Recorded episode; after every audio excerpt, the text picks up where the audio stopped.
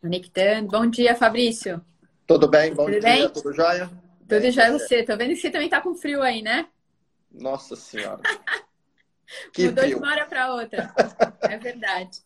Bom, Que nem frio. sei te. Tempinho agora vai começar a esfriar mesmo. Agora só na sexta-feira que melhora, né? Se Deus quiser.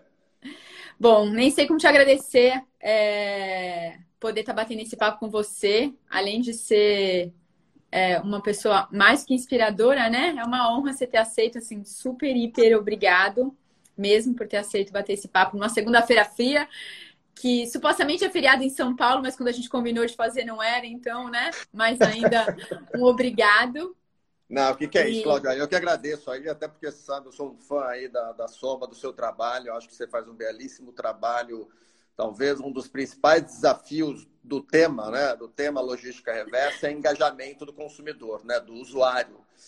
Que no fundo, e- este, se não aderir, se não descartar corretamente, é ali onde está a poluição. Né? É, Então, eu acredito que para mim é uma grande satisfação estar aqui contigo, como um fã aí do, do seu trabalho.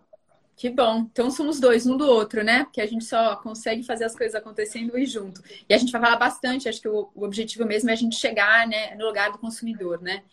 É, a gente começou, inclusive, essas lives com esse olhar, Fabrício, primeiro trazendo a ciência para contar para todo mundo por que que agora era o melhor momento, inclusive, de que a gente poderia criar um novo hábito, né? É, até porque a gente gosta de influenciar, inclusive, que a gente queria que dentro de casa as pessoas começassem, diante de tantos hábitos, lavar a mão, né? Ter outros hábitos que a gente vem criando, a gente criasse também o hábito da reciclagem. Então, a gente vem fazendo esse esforço que agora dentro de casa as pessoas façam isso.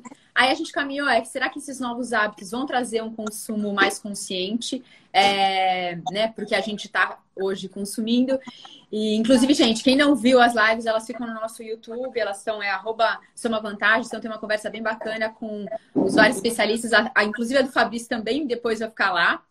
E aí a gente, a semana passada, falou é, de economia circular, né? E, e da importância, inclusive, do cidadão nesse processo todo da economia circular. O quanto que a gente, como consumidor, é, tem um papel fundamental sobre isso. E aqui que eu queria começar a conversa contigo, Fabrício, trazendo um pouquinho, né? Até porque vieram muitas perguntas quando a gente fez a live a semana passada, inclusive sobre legislação, é, sobre o que está sendo feito em relação a isso. E aí eu queria que você trouxesse um pouco o histórico, né, brevemente, da é, Política Nacional de Resíduos Sólidos, da lei, que inclusive esse ano está fazendo 10 anos, porque ela, inclusive, é uma lei que já traz a economia circular no seu, na sua concepção. Então, eu queria que te ouvir um Sim. pouquinho como é que isso, né, é, vem, aconteceu e como é que ela já trouxe esse conceito dentro, inclusive, da própria lei. Bom, Cláudia, de novo aí agradecendo o pessoal que está entrando, que está nos acompanhando e reiterando o prazer de falar contigo aí, sendo um grande entusiasta da, da Soma, tá? É, rapidamente, o que nós temos é uma lei de 2010, né, a Política Nacional de Resíduos Sólidos. É, talvez o principal, na minha opinião, instrumento que essa política traz é da responsabilidade compartilhada pelo ciclo de vida dos produtos. Isso eu sempre faço questão de comentar nas minhas aulas, nas apresentações. Estou vendo, inclusive, o pessoal aqui querido, como o Júlio, que é gestor público e tem uma visão muito da Olha. gestão pública da- da- da- dos resíduos. É, o Edson, só pessoa do bem aí, carioca. Você vê que é só a galera que está na lida. Espera, né? Então, isso que é importante. Eu aprendo dia a dia com eles, acompanho as lives de todo esse pessoal. Carioca, Edson, o Júlio também faz um belíssimo trabalho. Mas voltando, responsabilidade compartilhada, na minha opinião, é o principal conceito da lei.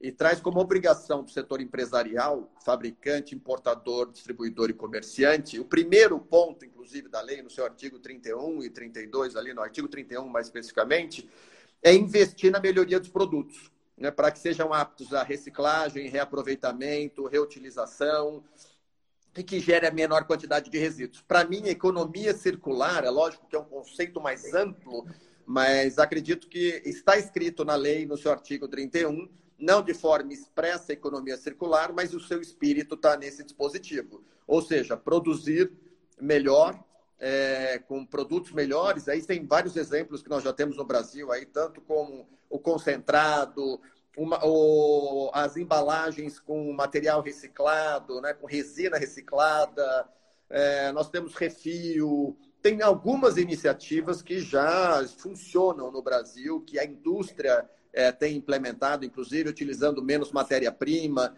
É lógico que isso tudo, é, às vezes, tem um, um, próprio envolvimento do setor empresarial para melhorar o seu produto, que é um dos pressupostos. Mas do outro lado é o seguinte: o consumidor adere, né? o consumidor está preparado, o consumidor sabe o diferencial desse produto, é, sabe quais são os produtos que tem e que não tem, que não cumprem e que não cumprem o sistema de logística reversa, porque eu coloquei a responsabilidade compartilhada como principal conceito. Depois disso, nós temos a obrigação de implementar a logística reversa, que é atribuição do setor empresarial também, fabricantes, importadores, distribuidores, comerciantes. No entanto, o sistema começa com o papel do consumidor, fazendo o descarte, né? fazendo a entrega do produto ou da embalagem após o uso, após o consumo. Se não tiver esse veículo, né? se não tiver o consumidor aderindo ao sistema, não tem, não tem logística reversa, não começa o sistema. Então, o pessoal fala, ah, mas veja, não tem a reciclagem, não aumentou, não, não tem uma maior, não tem um índice maior.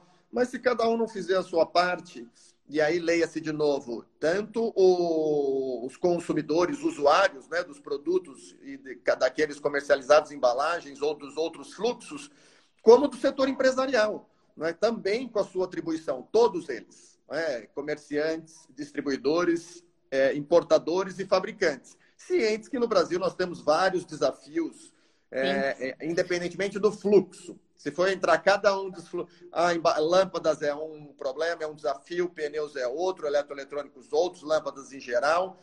Queria aqui também já aproveitar para voltar a palavra para você, agradecer também, estou vendo aqui a Rosa, que é uma grande combativa advogada da área ambiental, a Isis, Olha.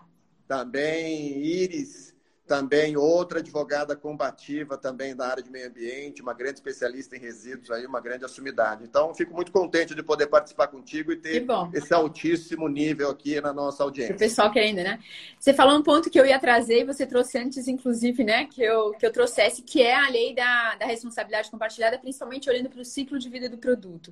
E aí você emendou numa outra história que eu acho que é super importante, que é o fato de que muitas vezes as coisas estão acontecendo como por exemplo, você incorporar a embalagem reciclada, mas tem um olhar, às vezes, do cidadão que ele não entende, é, ou ele também é mais é, fechado a, a questão de usar materiais reciclados, inclusive na embalagem. Então, quando você vai comprar, assim, nossa, mas é, quase parece que gera uma estranheza se por acaso naquele material tiver a, a embalagem, né, uma resina reciclada. Então, eu queria que você trouxesse um pouquinho mais essa história toda de, tipo, nesse ciclo todo do produto, é, tem vários atores que têm responsa responsabilidades, mas eu queria que você reforçasse a responsabilidade é, até do consumidor, porque muitas vezes a gente, como cidadão, não se enxerga tão responsável, né? E aí, na outra live, inclusive, a gente trouxe que o processo todo, é... a reciclagem não começa só depois quando você consumiu e aí você fala o que, eu faço com esse produto. Mas ela também começa no momento que você está comprando o produto. Então, se você está comprando um produto, é, aquilo já é um, um, lugar de decisão, né? E decisão, inclusive, é ela é melhor e ela é passível a reciclável, a, a ser reciclada, ou ela já, inclusive, tem materiais reciclados. Então, puxa, deixa eu continuar com essa cadeia. Então, eu queria ouvir o teu ponto para a gente empoderar cada vez mais o consumidor, né? Porque a gente acha que a gente é o menos empoderado. E aí a gente vem tentando, na soma, muito dizer, a gente é um, deveria ser, inclusive, trazer esse poder para a gente, né? Não, eu acho que você abordou um ponto, para mim, esse é super sensível, da, da, da, por exemplo, da resina reciclada, né, que particularmente deveria ser estimulada, utilizado cada vez mais em escala, mas de toda forma você tem a recepção do consumidor, né, a aderência do consumidor. Infelizmente, ele desconhece né, a qualidade do produto, que é tão ou melhor que matéria-prima virgem, né? É, acompanho aí profissionais que atuam nessa área com material reciclado, que fazem produtos. E os produtos que a própria indústria em larga escala utiliza, altíssimo nível, altíssima qualidade em substituição em matéria-prima virgem, só que infelizmente tem uma certa resistência, é, até talvez por desconhecimento. Por exemplo, hoje você tem o, o interior de vários veículos, né, que são feitos de material é, reciclado, de plástico, de resina. Né? E por que, que não se aborda isso? Porque o consumidor não sabe interpretar. Infelizmente, ele não sabe. Ele acha que porque é feito do material reciclado, tem uma qualidade inferior que deveria custar menos. Quando é o contrário. Porque é muito difícil estruturar toda essa logística para recuperar os materiais, a limpeza dos materiais, para reciclar isso aí e colocar de novo no ciclo. Então, quer dizer, é, é infinitamente mais difícil do Mas... que você comprar matéria-prima virgem. Então, vê, só que, infelizmente, o cidadão ou o consumidor em geral, né, talvez não tenha essa informação e também não saiba interpretar essa informação. Que, que eu já ouvi é, essas discussões, que o consumidor, quando pega um produto de uma origem com uma resina reciclada, cria uma certa resistência para saber se tem a mesma durabilidade, a mesma qualidade, ou se não é inferior, ou pior, que deveria ser mais barato, só porque é de material reciclado. Então, acho que tem um processo de trabalho, de convencimento, de esclarecimento, e para demonstrar os desafios desse produto. Se a gente quer fomentar a reciclagem, nós temos que usar o material reciclado. Né? Nós é. temos que induzir o material reciclado. Não adianta falar tem que aumentar a reciclagem, mas você usa alguma. Ah, não, veja, eu não uso. Mas alguém tem que usar. Não. Se nós temos. Agora, tem sistemas que funcionam muito bem mas o consumidor talvez não tenha uma identidade maior. Como eu vi alguém comentando aqui, de, por, exemplo, bateria chumboácida, né? bateria de veículo, tem uma alta reciclabilidade e funciona muito bem. Embalagem plástica de óleo lubrificante, que a gente põe nos veículos, funciona muito bem. Mas na hora que você fala de um produto que está na gôndola, né? que está na prateleira, às vezes soa uma certa resistência é, desmotivada, na minha opinião. Ou talvez pela ausência de informação ou qualidade da informação que é disponibilizada a todos. E aí não adianta depois discutir ou ficar, ah, porque tem que aumentar a reciclagem, tem que aumentar. Não. Mas para que aumentar a reciclagem? Está consumindo o produto? Está consumindo a resina? Está internalizando? Ou a resina será sempre considerada uma secundária, né? uma matéria-prima secundária, um, um, produto de qualidade inferior? O que, na minha opinião, está completamente equivocado. Está completamente equivocado. Mas também não sei onde onde, onde, onde mexer, entendeu? Onde está o, o, ponto de, de, de para mudar essa percepção.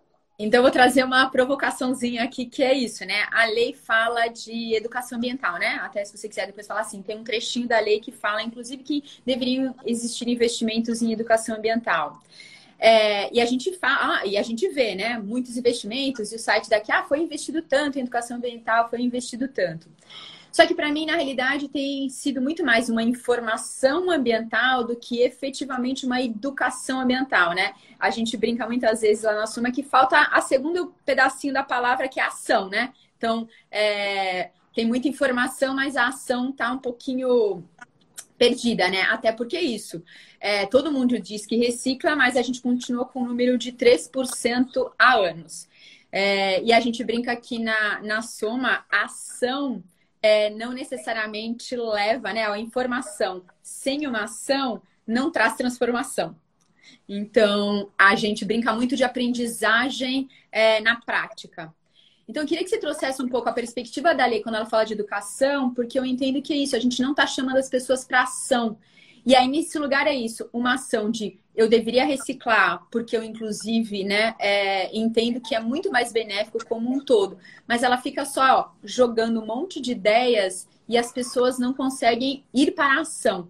Então, queria te ouvir um pouquinho é, em que lugar da lei está trazendo isso, mas que a gente desse muita atenção para o último trecho, né? Que é a educação, a gente realmente se educa quando a gente começa a praticar e a gente tem ação. A informação, sim, a gente é, ir para ação ela não gera nenhuma transformação. Então, queria te ouvir, porque nesse lugar, para mim, tem muita confusão e tem muito investimento, inclusive, sendo colocado. É... E de alguma maneira, às vezes, eu acho que é isso, desperdiçado, porque é... são palavras jogadas, né? Eu, eu talvez eu dividiria o tema em, em duas frentes. A primeira é a educação mesmo, a educação ambiental é, nós temos uma lei de educação ambiental, está aqui os comentários, inclusive, né? Acabou a Ivonete, acabou de comentar, né? É. Educação sem ação não vale nada. É, eu acho que tem uma, um papel, um viés educacional que é dever do Estado. Né? Eu acho que quem educa, quem traz, inclusive nos termos da própria Lei Federal de Educação Ambiental, esse é o, essa é a diretriz. Então, acho que tem que ser por aí. É, então, primeira coisa, dever do Estado, seja ele Estado, município, Estado, União. Então, primeiro ponto. O... Espera aí que tem um, Fica tem tranquilo. Alguém, essa, alguém, essa é a beleza de estar tem, em casa. Tem alguém aqui. Tem alguém aqui que eu vou. Eu vou... Pronto. Você vai, oh, vai chamar para conversa? Não, é, ela está tá aqui do meu lado. Oh, então, acho que tem a questão da educação ambiental que é prioritário e tem que acontecer. Ponto. Em linha com o que você colocou e a Ivonete colocou. O outro aspecto que aí compete ao setor empresarial, que é a questão da informação, né? de divulgar informações. E a questão é como divulgar, o que divulgar, qual a maneira de informar o consumidor e o usuário sobre o como descartar, aonde descartar. Eu, na minha opinião, acho que são, são ações que se complementam, mas elas estão com atribuições é, é, individualizadas, ou seja, poder público de um lado, setor empresarial do outro. E falta, naturalmente, um. Porque acho que talvez a gente já tenha um desafio grande na educação lá do senso, né? Na ambiental, então, imagina o tamanho do desafio que nós temos em termos de, de Brasil. Mas, de toda forma, pelo menos no aspecto da informação, eu tenho visto que tem melhorado a, a sociedade civil, o terceiro setor fazendo muita coisa, o setor empresarial também. Aí eu estou falando com um conjunto de startups, de empresas mais organizadas que estão ajudando a levar informação para o consumidor, né? para ele saber escolher, para saber adquirir, saber comprar, ter a informação disponível. Então, educação, acho que reafirmando o seu ponto, é desafiadora e acredito que tem pouca abordagem é, em termos construtivo para isso, em termos nacional. Eu acho que nós temos um, um problema para esse tema. E no que se refere à informação, acho que tem que integrar, acho que deveria integrar mais as ações. Mas é que, infelizmente, acaba, por vezes, um jogando para lá e o outro jogando para cá né, e acaba não fomentando a, a, a sinergia das medidas. Porque, Sim. no fundo, é levar informação, é comunicar, é informar corretamente. Né? Eu acho que tem, tem isso tudo, né? Bom, você conhece o meu, o meu passado, inclusive, né? É, mas eu acho que a gente está parando muito, às vezes, na comunicação, Fabrício, porque, inclusive, na ciência, na economia comportamental, existe um ponto, né? E existem vários estudos que trouxeram de Harvard mostrando que, vamos levar, tirando da questão ambiental, vamos levar, por exemplo, para a educação financeira. É, ou até levar para a informação que a gente tem hoje, que é isso, a gente deveria lavar a mão sempre, né? Todo mundo sabe os benefícios de lavar a mão. Não necessariamente a gente tinha os melhores hábitos de higiene. Então, eu acho que tem aí um desafio, né? E não puxando o sardinho pelo fato todo de como é que a gente tira as pessoas da inércia, né? Que é um pouco o que a Suma tenta fazer. Porque às vezes a gente fica com aquele bolo de informação, né? Estou trazendo para um outro lado que é isso. Ah, lavar a mão sempre foi importante. E agora eu espero que esse seja um hábito que a gente realmente é, leve para junto com a gente. Mas o que, o que, na nossa perspectiva e do vários que eu tenho estudado, é que essa informação, sem tirar você da inércia e sem tirar você do status quo, porque a gente, como ser humano, tende a manter, né? Até porque é muito mais confortável manter o nosso status quo.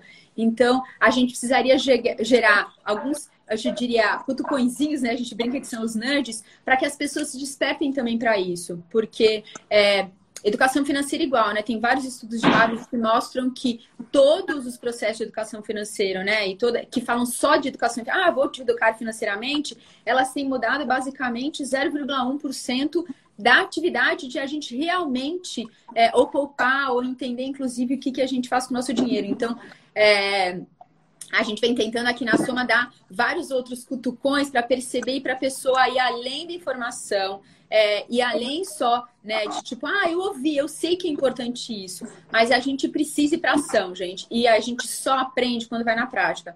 Quando eu comecei, não sei você, mas quando eu comecei a reciclar, eu fiz um monte de besteira, né? Porque é isso, às vezes você leu um monte, né? Agora eu resolvi começar a compostar. E eu tô, li um monte, mas todo dia eu tenho dúvida. Eu falei, nossa, mas isso está acontecendo. Porque quando você pratica, pensa nas aulas que a gente tem, né? Quando está no colégio, na faculdade. Se a gente não pratica, a gente tem desafios muito grandes. Então, é, tem aqui um convite que é leiam bastante. Acho que tem um monte de informação muito legal que está acontecendo Sim. hoje por aí. Mas, gente, a gente tem que ir para a prática, porque se a gente não praticar, e não procura o perfeito, né? Se a gente não praticar, a gente não vai é, mudar nosso hábito em relação a esse tema, que é, ainda é, hoje é inexistente, né? E nesse, nesse ponto, Cláudia, no fundo, na própria gestão de resíduos, né? Eu acho que, inclusive, eu vi aqui o Júlio colocou, né? Na prática é diferente, no papel é outra coisa. É isso mesmo, acho que essa é a mensagem. Infelizmente, tem. E aí eu vou usar os engenheiros, né? Muito engenheiro de obra pronta, né? Porque veja, né, que é fácil. Agora, no dia a dia, implementar os problemas. É, a gente, estava hoje de manhã, mais cedo, participei de uma reunião que a gente estava discutindo a implementação de um outro sistema de logística reversa, em que, veja, aborda-se um viés eminentemente burocrata, mas esquece. Bom, e aí? Tudo bem, tem N desafios, mas e para colocar de pé? Vamos ou não vamos? É, sim, tem problema, pode ter questionamento, pode ter ponderação, pode ter dúvida, pode ter risco, que é natural, mas é o seguinte, nós temos que avançar, tem que, na verdade, mensurá-los e ir para frente. Caso Perfeito. contrário, quanto, há quantos anos, eu estou vendo aqui inúmeros especialistas que participam do tema, Também. o Burman, a própria Iris, Júlio, um monte de gente. Quanto tempo a gente ouve dos 3%? O Tiago, quanto tempo a gente ouve dos os 3%? Não avança, não avança, não avança. Porra, e nós vamos esperar o quê? Pois é. eu acho que, no fundo, assim, tem que ousar, tem os riscos naturalmente, mas tem que ousar sob pena da gente ficar com esses índices pífios. E aí, na minha opinião, é, é, entra o, o, papel do Estado nas medidas de indução, né? Que veja, não adianta achar que o mercado se autorregula. Precisaria sim de instrumentos econômicos para poder orientar, fomentar o desenvolvimento dessa cadeia. Não fomentar o desenvolvimento, mas saber potencializar, porque a cadeia está aí, ela existe. É um fato, a reciclagem de plástico funciona, a reciclagem de papel funciona, de alumínio, de todos os materiais. Bom, mas e fomento? O que a gente tem são muitas normas de obrigação, né? Faça isso, faça aquilo, evite isso, não faça aquilo, está proibido isso. Tá, beleza. E quem faz o certo? Né? Tá tendo alguma vantagem? Tá vantagem. tendo. Porque, assim, a vantagem que eu falo de, de é, efetiva, né? palpável, para além do cumprir a obrigação. Tá, a obrigação tá, tá na lei, eu tenho que cumprir. Agora, eu cumpro, meu vizinho não cumpre, meu concorrente não cumpre. E, e até o consumidor entender né, esse diferencial, talvez leve tempo, talvez eu não esteja aqui de novo para contar, né? Porque talvez eu tenha. Espero que não, por favor. É, porque às vezes as pessoas não abordam, mas isso tem um custo. É, custa mais, a estrutura às vezes é mais cara, você tem toda uma dinâmica que acaba é, é, comprometendo a competitividade. O seu produto fica mais caro. Né? Porque você cumpre a regra, você tem a licença. Você tem... Eu acho que isso na logística reversa, para mim, é muito claro. Especialmente quando você tem o fabricante e o importador. Né? Quando, como o Estado não controla o importador, de forma geral, ele está entrando e colocando no, no mercado produtos normalmente. Sendo que na Europa, quando muitos comentam do modelo europeu, no, na Europa tem um pré-cadastro. Você faz um cadastro para operar no mercado. Aqui no Brasil, não. Então, como superar esse desafio sem comprometer a competitividade, sob pena da gente virar só um país consumidor né, e importador? E, e a indústria nacional ser, com, ser convidada, ou na verdade, ser convencida de que o modelo de os custos não estão, que acabou inviabilizando. Estou é, é, longe de, de defender isso. Muito pelo contrário, defendo e valorizo a indústria nacional.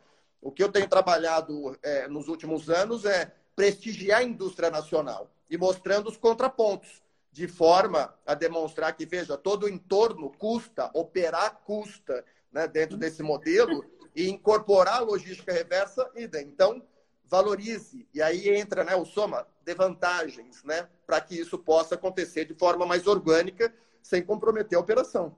É. E você sabe que nesse ponto, vou até trazer uma pergunta aqui que o Bruno está fazendo, né? Que tem muito a ver com o que você falou e talvez um pouquinho na Europa isso já está avançado. Então, eu vou trazer a pergunta dele e até vou ressuscitar uma pergunta que a gente teve há três é, lives atrás, que é o como é que está a legislação em relação a isso. Então, o Bruno pergunta assim, Fabrício, não deveriam haver leis no sentido de restringir os materiais que são utilizados para as embalagens? Então, eu queria que você falasse sobre isso, mas também teve uma pergunta que apareceu há, é, há dois, né, duas semanas atrás, é, que, a, que as pessoas acabam colocando assim, mas eu não deveria ter algum é, legislação, inclusive, para biodegradável para outros tipos de embalagens? Então, eu queria que você trouxesse essa, essa perspectiva, Bom, Fabrício. Em termos de regulação, eu, particularmente, a minha opinião é, é não proibir. A minha, eu acho que regulação é estimular, induzir condutas, não necessariamente pela proibição. Eu não sei se nós temos, nós aqui em território nacional, maturidade para tratar de proibição né, imediata por tipo de material, quando mais de 3 mil municípios se valem de lixões. Então, é, é, é, eu acho que nós estamos três, quatro passos bem atrás para chegar num modelo de substituição né, de, de tipo de material. Por exemplo, São Paulo acabou por uma decisão judicial tinha uma, tinha uma decisão que, suspend, que suspendia o uso de produtos de uso único, né? Garfinho, prato, canudo. Lá, canudo. Agora, veja, como é que eu vou parar num momento desse de transmissão, é, falar, olha, você não pode usar o copo plástico, você usa e descarta. Né? Então, eu, eu acredito que seja um processo. E também acredito, como agora também não tem lixo zero, né? No fundo, é um conceito, nós vamos sempre gerar. Né? Não tem como estar em sociedade e não gerar. O desafio é fazer o descarte, o encaminhamento correto. Então, reciclado, orgânico e rejeitos, dá para fazer isso. Mesmo os orgânicos, tem um grande desafio também de implementação de sistemas que funcionem, que se que na verdade que se mantenham, né? Na verdade, que sejam autossustentáveis, como algumas cadeias de embalagens. Então, assim, eu sou favorável à regulação, sim, mas não a banimento. Sou favorável à indução, à redução do, do consumo, é, substituição, mas sempre de forma gradativa. É, e lembrando, tem que ter um fomento para isso acontecer. Queria só aproveitar aqui mais uma vez. Tem pessoas aqui que eu admiro muito o trabalho, né, como a doutora Nelise, que é promotora de justiça em Porto Alegre, assim, talvez aí é uma das principais referências é, em Olha. responsabilidade ambiental no Brasil, é, gerenciamento de áreas contaminadas, e tem se envolvido muito com esse tema, e é uma grande satisfação tê-la aqui acompanhando conosco, porque eu a considero assim como uma das principais referências no Brasil para a interpretação da norma, né? Da ciente norma. dos seus desafios então, muito obrigado, doutora Nelise. É satisfação tê-la aqui conosco nesse bate-papo. Que bom, né? Que bom. Obrigada. Então, vou, vou, agradecer junto também. Que bacana, né? Tem gente, porque eu tenho visto também vários nominhos aqui que realmente são de admirar e que estão juntos nessa de tentar, de alguma maneira, a gente. É, eu acho que ao longo do tempo a gente foi sempre procurando assim, eu quero o perfeito, agora a lei tem que ser respondida. Então, é muito bacana te, te ouvir, Fabrício, porque realmente é uma jornada, né? Você não, você não constrói, né? É, uma planta, uma cidade, ou até a cadeia inteira de consumo em dois, três dias, em dois, três anos. Então, é realmente uma jornada. O fato todo é que a gente tem que começar também, como cidadão, se envolver cada vez mais é, nesse processo. Quando a gente estava discutindo até com o Hélio Mata, era que assim. É, o consumo consciente não é não consumir, mas é entender o que, que eu estou consumindo, né? Porque as pessoas acham que assim, ah, ou eu faço A ou eu faço B. Não, né? Como é que eu é, entendo que eu posso consumir, mas eu tenho que ter um consumo muito mais atento do que eu estou consumindo? Quer dizer, essa Sim. embalagem é reciclada e depois é, mesmo que ela não for, é, eu deveria encaminhar ela corretamente. Então, eu entendo que ela pode ser encaminhada, então tem um lugar nosso da gente, e não só ir atrás da informação, mas a gente também fazendo esses testes é, de falar assim, isso é, isso não é, e se perguntar, porque também a informação está aí, mas a gente tem que é, se colocar como, né, como guardiões desse, dessa jornada, porque só banir, e aí a gente vê, né, só trazer a lei, e aí às vezes ela não ser, ela acaba não sendo efetiva, né? Não resolve. Nós temos uma batelada de normas. Eu acho que o pessoal que está acompanhando aí o debate sabe que o que não falta é legislação no legislação. país. Entendeu? Lei, decreto, portaria, resolução, é, nós temos na área de resíduos aí pelo menos umas 500 normas produzidas aí nos últimos 7, 8 anos que a gente tem acompanhado. Então, assim, volume de normas, não é por falta de normas que o sistema não acontece. Né? Talvez tenha os seus desafios, e aí, comentando de sistemas que funcionam, são bem sucedidos, eu estou vendo o André Saraiva, o André é, da, é do, do PRAC, que tem um, um, sistema de logística reversa que é, que é referência na área de bateria chumbo ácido. Quer dizer, já funciona há muitos anos, há mais de 10 anos, muito bem operacionalmente. É, agrotóxico já foi. Só que quando a gente fala desses modelos de logística, acho que isso é importante falar. Esses modelos passam por um processo de maturação, né? Na verdade, Sim. nada é de uma hora para outra. Nenhum sistema acontece de três, quatro anos são sistemas que demoram para ser assim, internalizados, para que tenha um envolvimento né, de, dos demais atores, para que todo mundo entenda que todos são agentes que devem participar desse sistema. A agrotóxico funciona bem, mas faz 20 anos que está em operação. Pois a é. bateria vai bem? Também tem mais de 20 anos. Óleo lubrificante? Também. Agora, o que são mais usuais, né, que todo mundo lembra, lâmpadas, embalagens em geral, eletroeletrônicos, medicamentos que tende a começar muito em breve aí, nos próximos, acho que 30 dias deve ter uma regulação federal nesse sentido. Então, veja, e aí vai ser gradual. Nós estamos avançando. É que, lógico, a gente gostaria que avançasse mais, que fizesse mais, e nesse ponto, alguns me criticam quando eu faço essa comparação, mas eu trago sempre o, o cuidado comparativo com os modelos europeus. Perfeito. Especialmente pela questão que a gente já falou aqui, educação, leia-se educação, informação barra cultura, completamente diferente. Tá? Então, começa por aí. Outra, dimensão territorial. Logística reversa é custo de transporte, é carregar resíduo né, pelo território nacional, Cujas nossas estradas melhoraram nos últimos 10 anos, mas tem muito lugar péssimo. E depois, adensamento populacional. Então, por que, que talvez funcione um pouco melhor os sistemas no, no, no Sudeste? Está mais concentrado. Né? São Paulo concentrado, Paraná, Minas, Rio Grande do Sul. Eu acho que tem modelos que estão se aperfeiçoando, mas onde há uma maior concentração de pessoas e o polo reciclador está próximo. É Agora, tem vários produtos que não dá para falar que, vejam, que vai funcionar em Roraima, vai funcionar aqui em São Paulo. Não vai. Não vai. E é esse cuidado que a gente tem. E aí, eu tenho sentido também uma boa receptividade dos órgãos ambientais estaduais e dos membros do Ministério Público. Eu acho que tem uma, tem, eles têm tido muita sensatez na, na, na, na condução do assunto para entender as particularidades. Lógico, às vezes dá um incômodo não fazer nada. Essa não é uma opção. Não fazer nada não é uma opção. A questão é fazer, demonstrar, medir, né, apresentar os desafios, por que, que não avança mais? E eu acho que eu sempre bato no ponto da isonomia. Né? Quem já me viu falar várias vezes sabe que esse é um ponto que eu bato sempre, que essa é uma obrigação do setor empresarial, fabricantes, importadores, distribuidores, comerciantes, pequeno, médio, grande, em São Paulo, Paraíba, Rio Grande do Sul e Amazonas. Não tem, é todos. Né? Então, Sim. e aí acho que vem aqui um outro comentário também pessoal da Molécula, acho que participando também, uma grande iniciativa, muito bacana o trabalho deles também. Já temos muita legislação na área. Não seria um grande fomento né, para toda a rede de reciclagem do Brasil exigir que as embalagens das indústrias utilizem resina reciclada? A questão é, será que se a gente estabelecer isso, tem fornecimento de matéria-prima?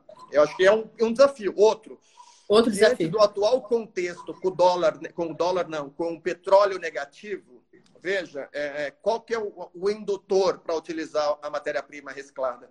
Por isso que isso vai ter que, vai ter que correlacionar a matéria-prima reciclada à logística reversa, à melhoria do produto, de forma que fique mais competitivo diante dos desafios. Eu tenho acompanhado alguns modelos aí para usar resina reciclada, mas é difícil chegar, é difícil retornar, é difícil ter em, eu estou falando com segurança de abastecimento, né? Perfeito. Então, sentar e falar, olha, vai ter, eu preciso de X mil toneladas por mês para não parar o meu processo produtivo. Ah, mas igual agora, ó, teve um problema com as cooperativas, o que é natural com a questão do Covid.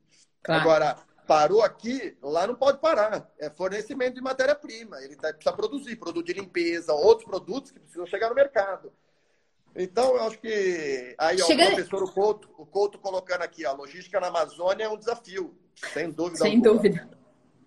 Eu queria trazer esse ponto que você colocou agora dessa construção de cadeias, né? E a gente tem visto agora, inclusive, é, nesse momento né, de Covid, de pandemia, é, várias, independente da questão da reciclagem, vários questionamentos sobre as cadeias serem longas demais, né? Porque, é, em função do que está acontecendo, vários ambientes estão, sim, né, independente do reciclável ou não, tendo desafios nas suas próprias é, cadeias de abastecimento. Quer dizer, enquanto você tinha, né, é, isso de vários, né, é, várias indústrias. Você acha que isso daqui vai trazer também é, um olhar para que a cadeia da reciclagem comece a criar é, um abastecimento mais local, né? Porque hoje fica essa discussão entre, puxa, tinham cadeias extremamente globalizadas e super distantes, é, tanto da sua fonte de origem quanto da sua fonte de consumo. Você acha que esse conceito vai começar a ser questionado é, para reciclagem também, para a gente trazer como é que a gente faz essas cadeias serem mais curtas? Como é que você vê isso, Fabrício? Eu entendo que sim, até é, a partir do momento que você tem visto, na verdade, tem sido popularizado instrumentos como avaliação do ciclo de vida dos produtos, que eu acho que é algo que está cada vez mais já absorvido dentro da indústria, ela está entendendo o, o, seu papel nesse sentido. É, a qualificação de fornecedores está cada vez mais rigoroso em termos de conformidade, de compliance. Eu acho que tende a desenvolver mercados, talvez, como você colocou, encurtar o caminho, mas o encurtar vem com a segurança, né? Estou é, é seguro, vai entregar, tem volume, tem preço, porque não adianta né, encurtar e, e perder a competitividade do produto. Então, eu vejo que sim, tem um movimento nesse sentido. É, acho que o setor empresarial tem olhado as suas cadeias. Eu, inclusive, eu participei recentemente num projeto.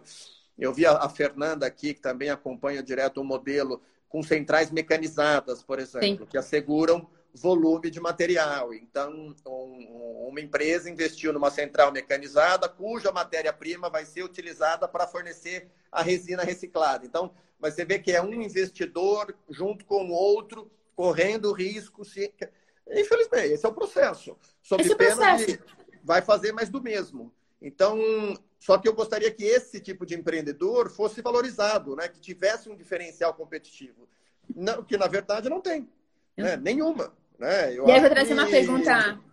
Eu vou trazer Pode uma falar. pergunta nesse ponto todo, vou trazer uma pergunta que o Cris fez, que é isso, né? Que tem muito a ver com o que você está dizendo, inclusive, de, de ser valorizado quem, quem procura inovar, sabendo que inovar é sempre um lugar que te gera riscos. Porque o novo, você nunca tem certeza se vai ou não vai dar certo e você tem que ir ajustando, né?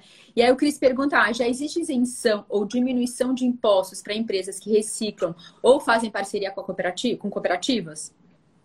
Ó, antes de responder aqui para o Cris, tem uma grande, uma, uma, uma, grande iniciativa também. Eu admiro o é, São Caetano, tem várias ações voltadas à logística reversa. O Roberto está nos acompanhando aqui e é um grande modelo. É que, assim, um grande modelo de ousadia de municípios, entendeu? Que querem fazer a despeito de, do, do discurso usual. Não dá, não tem dinheiro, a gente não, não cobra. Tem N N desculpas para não fazer. E aí eu, eu, vejo São Caetano super ousado fazendo e cobrando. Na verdade, eles cobram taxa, do, taxa de coleta, tem um sistema que funciona muito bem. É bacana dividir essas boas experiências. Sim, Com é relação é ao reciclado, eu acho que tem algum tratamento fiscal, sim, mas é para se valer de crédito presumido, tem uma operação tributária, mas assim, mas é Muito. marginal dentro do que deveria ser, na minha opinião.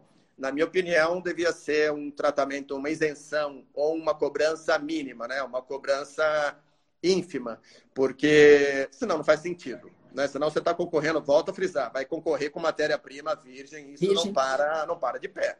Né? Então, há então, para responder, há um tratamento, mas é relacionado a crédito de imposto, e assim que alguém se vale desse crédito para ter um abatimento no outro. Então não é algo linear. Veja, utilizou matéria-prima reciclada, tem 0,2, 0,3 no IPI ou não paga o ICM.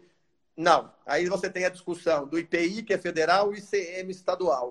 Tá... E uma coisa é, pelo, pelo que eu tenho acompanhado, está né, tá na pauta aí a discussão da reforma tributária, e até o momento não vi nenhum endereçamento que cuide desta matéria, né? Da matéria de fomento ao reciclado. Reciclado. Tá? A gente chegou. Continua sem ser tratado. É. Eu, inclusive, me lembro que esse foi um assunto que, numa época que eu estava conversando com o pessoal da GV, que foi que eu cheguei até você mais próximo, inclusive, que a gente começou a conversar, que era, inclusive, isso. Existe algum tipo de imposto que poderia ser? Porque, como o Brasil também é gigante, é isso. Você tem um imposto federal, tem um imposto municipal, e essas coisas começam a se brigar. Então, eu me lembro, inclusive, que a gente começou a se aproximar, inclusive, nessa discussão com o pessoal de direito da GV, para assim, existe algo nesse sentido. Mas ainda é o um desafio, porque nas próximas as nossas leis, né? Cada lugar tem um pedacinho também que acaba usando, né? O federal diferente do, do, do estadual e isso estadual. dificulta mesmo. Eu vou e trazer uma tem... pergunta aqui. Fala, vai lá, vai lá, vai lá, vai lá. É. Não, vou trazer uma pergunta aqui do, do Yuri, que também é, entra é, junto com uma questão que eu queria te perguntar, né? O Yuri traz aqui que é, na escala de acúmulo de resíduos, a gente está retrocedendo, a gente está estagnado ou a gente está diminuindo com esse acúmulo?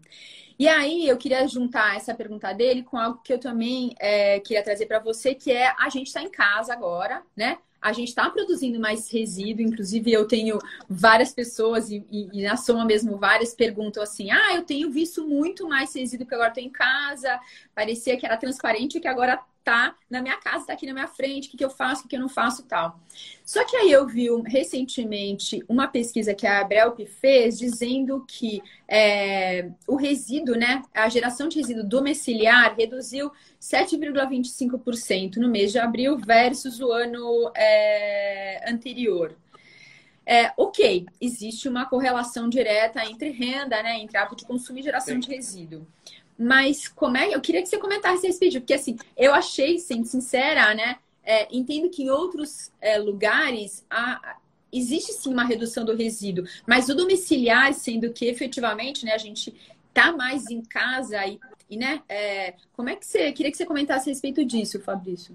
Eu acho que vamos, vamos falar primeiro o resíduo sólido urbano, aí eu vou colocar o domiciliar e colocar os outros, né? Os domiciliares talvez tenha tido de fato essa redução, que eu também não, não vi os números né, nem o estudo, mas acredito com uma mudança de hábito, né? Que usualmente a gente era come, né, pede comida de fora, vem a embalagem, vem, né, vem sempre embalado. E nos últimos tempos, na verdade, o que pelo menos aí eu falo como exemplo de casa, você passa a cozinhar, passa a gerar menos, né? Porque você é mais conservador, você começa já não é aquela, já não esbanja mais. Né? Então, eu particularmente vejo, né, em casa nós geramos menos do que anteriormente, menos assim, imaginando, fazendo como comparação um final de semana, né?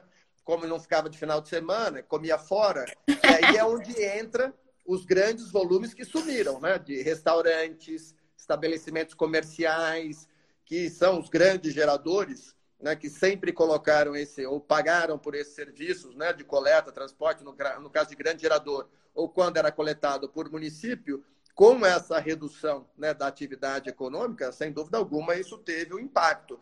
Agora, dos domicílios, no meu caso, a gente deu uma, eu, assim, comparativamente ao final de semana, a gente deu uma, uma reduzida, assim, uma reduzida. Mais está mais cauteloso, é, eu acho que gera menos, consome menos também, temos consumido menos, que para mim, final de semana era esbanjar, né? Então, come bolacha, porcariada, não sei o quê. Então, você está sempre gerando. Sim. Agora, você meio que está revendo seus hábitos, né? Inclusive, especialmente alimentares e de consumo. Então, é, acredito que no, na grande massa, e aí, como você muito bem colocou, é, com relação também à renda, né, que as pessoas estão mais é, seguras né, em razão dos, dos, efeitos imprevisíveis do que vem pela frente, já 60 dias em casa, quase aí mais de 70. 70, é, né? É. Eu acho que as pessoas estão, acabam gerando menos. A Fernanda colocou isso aqui também, né? Ela comenta, as pessoas estão gerando menos. Isso acaba sendo um processo natural de ficar em casa, você vai se adaptando. Então, no meu caso, nós estamos gerando menos. Agora, no geral, eu vi, eu, eu, eu li alguma coisa que você comentou. É, saiu agora em abril, 7,25%, é, que me chamou uma certa atenção. E aí, esse número veio junto com outro dado, que é, pela Prefeitura de São Paulo, teve um aumento da coleta seletiva na primeira quinzena de abril de 25%. É, e alguns especialistas dizem de novo, né, é, que isso, principalmente o pessoal que está ligado ao clima, dizem que isso é muito relacionado em função do desemprego. É, você acredita que essa correlação está vindo direta? Como é que você enxerga isso? Não, infelizmente, eu acredito, viu? Eu acho que diante da atual situação econômica do país, né, desse agravamento e que é o que tem muitas, é, vários, vários fluxos, na verdade, vários caminhos da reciclagem é, refogem a questão da consciência, né? Vem da, da necessidade. E Exato. acho que isso, diante do atual contexto, os índices de desemprego, a retração econômica que é violenta, eu acredito que sim, potencialize a catação de materiais. Né? Eu vejo até as pessoas próximas, né, que cuidando da latinha, cuidando da embalagem, cuidando do plástico, tentando de certa forma é, tem um pouco mais de consciência também, naturalmente, e eu acho que isso resulta numa maior reciclagem. E acredito que tem aumentado, no caso da cidade de São Paulo, porque as cooperativas também estavam fechadas, né? Estava funcionando Sim. fundamentalmente as centrais mecanizadas. Então acaba concentrando o volume em duas grandes centrais. Por consequência, aumenta o volume. Né? Eram acho que 10 ou 15 cooperativas, se não me engano, apoiadas pelo município, que acabaram desmobilizadas aí nesse período em razão do risco de contaminação pelo Covid e acabou concentrando esse volume excedente nas centrais mecanizadas. Nas centrais. Porque ela subisse de produtividade. Ela chegou assim a altos índices de produtividade, o que isso é muito bom. Demonstra que se a gente aumentar a reciclagem na cidade, tem como dar vazão a esse volume. É, a gente está vendo aqui que ó, o professor Couto está falando que ó, em Manaus a geração de resíduos reduziu também é, 11%. Então, é, acho que isso vai trazer né, uma tendência e a gente começa, né? Teve outra pessoa aqui que comentou que a gente começa a ter mais. É, aproximar, né, a proximidade com o nosso resíduo, com o nosso lixo, né? Estando em casa, a gente realmente está vendo ele muito, é, muito mais próximo. Olha lá, a Carioca aqui falando para a gente, né? O aumento do número de coleta seletiva não seria porque os catadores avulsos não estão trabalhando, né?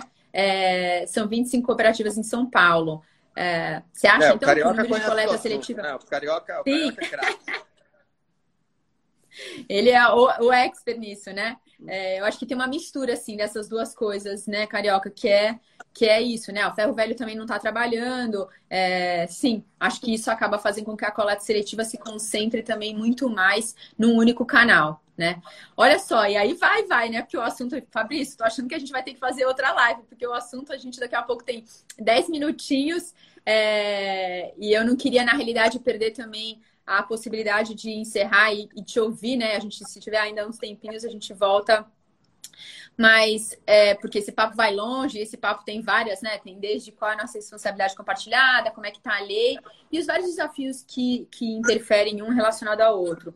Mas a gente sempre olha muito mais para a dor e para os desafios e para, olha, é muito mais complicado. Então eu queria fazer meio que, não sei se é uma provocação ou se, ou se é uma, um, um, uma mensagem que você deixasse, em vez de a gente olhar só para todos os desafios, como é que a gente, né, é, como consumidor, como cidadão, deveria olhar o nosso ato de consumir menos como um desafio, mas muito mais como uma, né, como uma responsabilidade compartilhada para a gente criar um ciclo mais eficiente. Então, queria que você deixasse essa. Queria fazer essa provocação para todos nós que estamos aqui, né? A gente quase 70 pessoas nesse momento já entraram e saindo.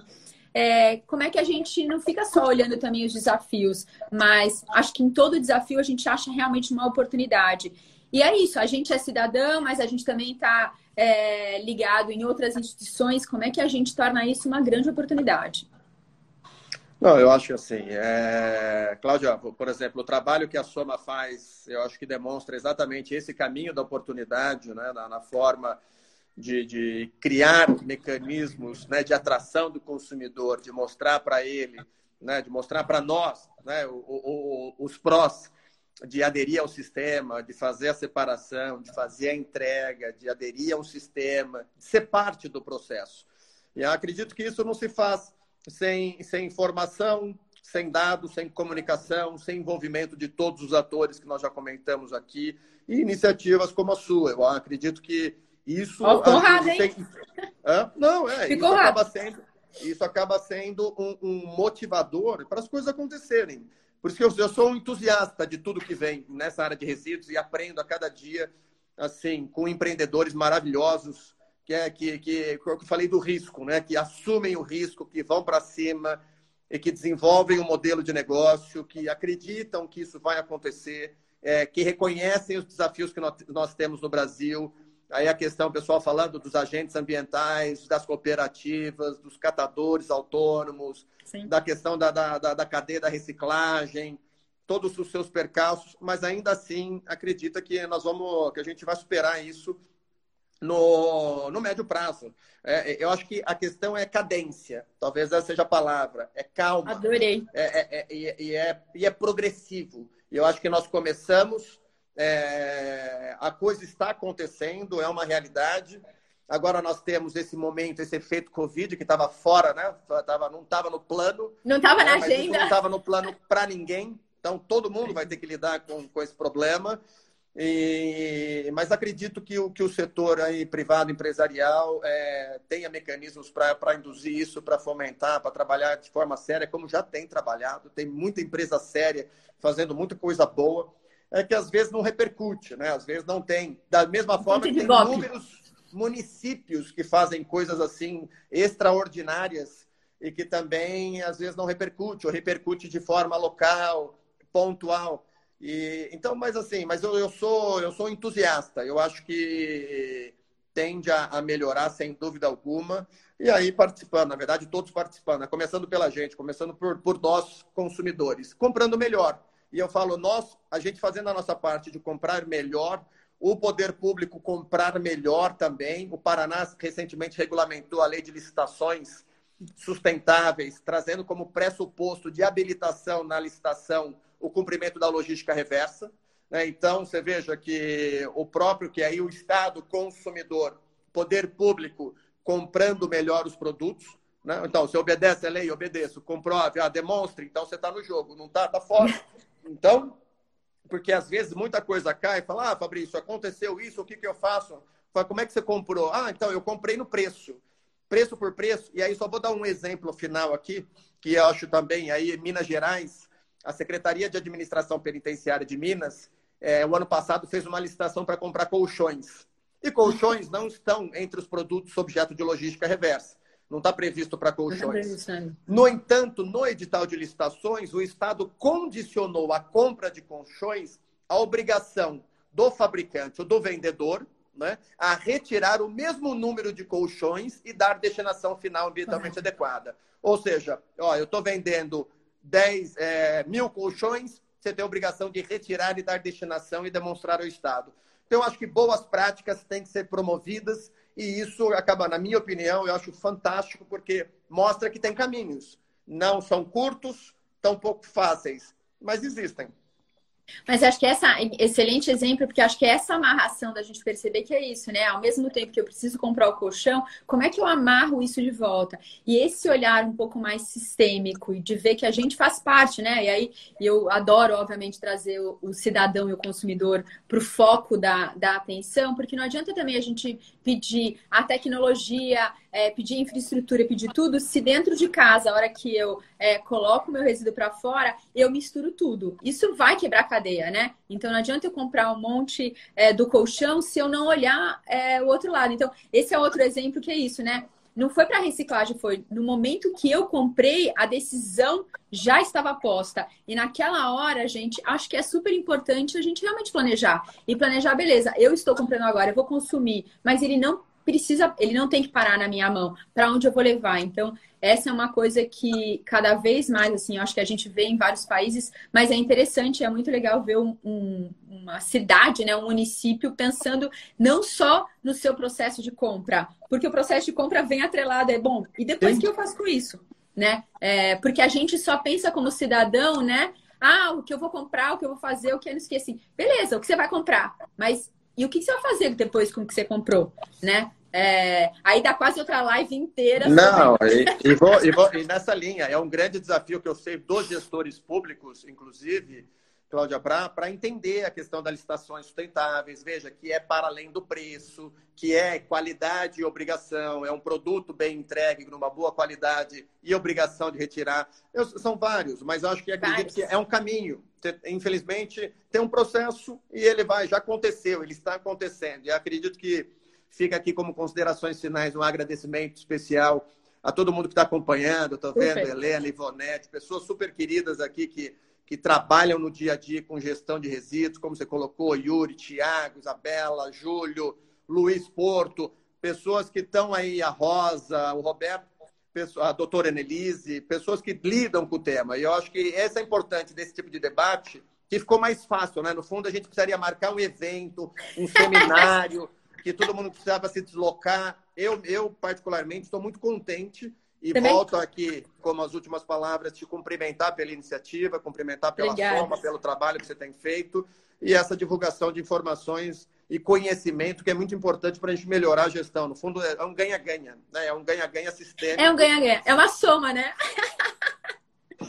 eu vou brincar. Bom, é, é porque eu não quero que a gente seja cortada antes de realmente não só agradecer absolutamente todo mundo, todo mundo mesmo, né? Não só pelos comentários, mas para estar tá participando junto com a gente. Então, gente, é, muitíssimo obrigado. É, e, obviamente, super te agradecer, Fabrício, porque eu acho que a gente só faz as coisas, a gente brinca muito, né? O nome da empresa já falar isso, mas a gente brinca que a gente só consegue fazer as coisas se a gente faz junto e se a gente faz somando. Acho que a gente, né? Tem que mudar o nosso olhar de que assim, ah, é um ou é outro. Mas é isso, assim, como é que juntos a gente chega num lugar que é infinitamente mais positivo, porque eu sei um pedacinho, você sabe outro, e a gente pode chegar num lugar que é muito melhor, né? A gente brinca que um mais um são três. Porque ninguém faz nada sozinho, né? Efetivamente. Então, não, é, e nesse e aqui, ó, da... todo mundo que está acompanhando aqui, ninguém fez nada sozinho. Tem muitas, muitos casos de sucesso, persistência, insistência.